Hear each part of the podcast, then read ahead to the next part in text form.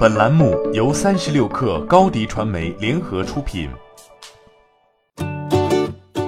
本文来自三十六氪作者吴梦起。九月十六号消息，微软已确定将在十月二号发布新的 Surface 产品，这次可能有双面屏、快充等新技术亮相。关于微软将开发双面折叠屏的消息，在去年已经传出。当时外媒报道称，微软为这一折叠屏项目起名为“仙女座”。产品为可折叠的双面屏，但今年六月又传出微软取消仙女座项目，将新的双面屏项目称为半人马座。The Verge 称这一项目将会开发出可能通过铰链折叠的两块屏幕，用在 Surface 平板电脑上，使其更易携带。目前尚无具体的资料显示它的技术特征和屏幕供应商资料，但处理器来自英特尔。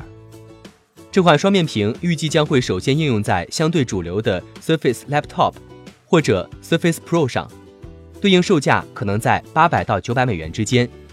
微软 Surface 分为低端的 Surface Go、中端的 Pro 以及 Laptop 高端的 Surface Book。在十月的发布会中，预计将会发布的产品为 Pro 和 Laptop 等三款产品。微软如发布折叠屏，将加剧和联想之间的平板电脑之争。两者本来在产品定位和售价上也比较接近。今年五月，在美国奥兰多的 Accelerate 大会上，联想曾推出号称世界首款折叠屏电脑。这款电脑屏幕的供应商来自 LG，但是联想并未公布这款电脑的商用时间和具体售价，只是表示预计将在二零二零年上市销售。在中国平板电脑市场，联想与微软 Surface 市场份额接近。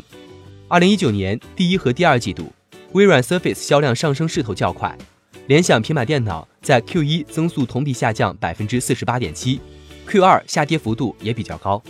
下跌原因一方面是宏观环境发生变化，二零一九 Q 二的全球平板电脑出现了百分之七的负增长。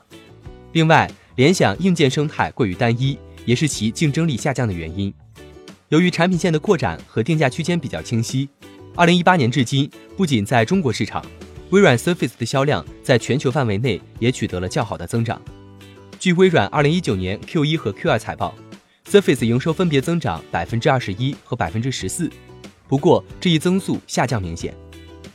双面屏技术对于 Surface 销量或许将会是个利好，但如何在市场萎缩的情况下保持高增长，则是 Surface 需要面对的另一大问题。欢迎加入三十六氪官方社群，添加微信 baby 三十六氪 b a b y 三六 k r，获取独家商业资讯，听大咖讲风口，聊创业，和上万客友一起交流学习。高迪传媒，我们制造影响力。商务合作，请关注新浪微博高迪传媒。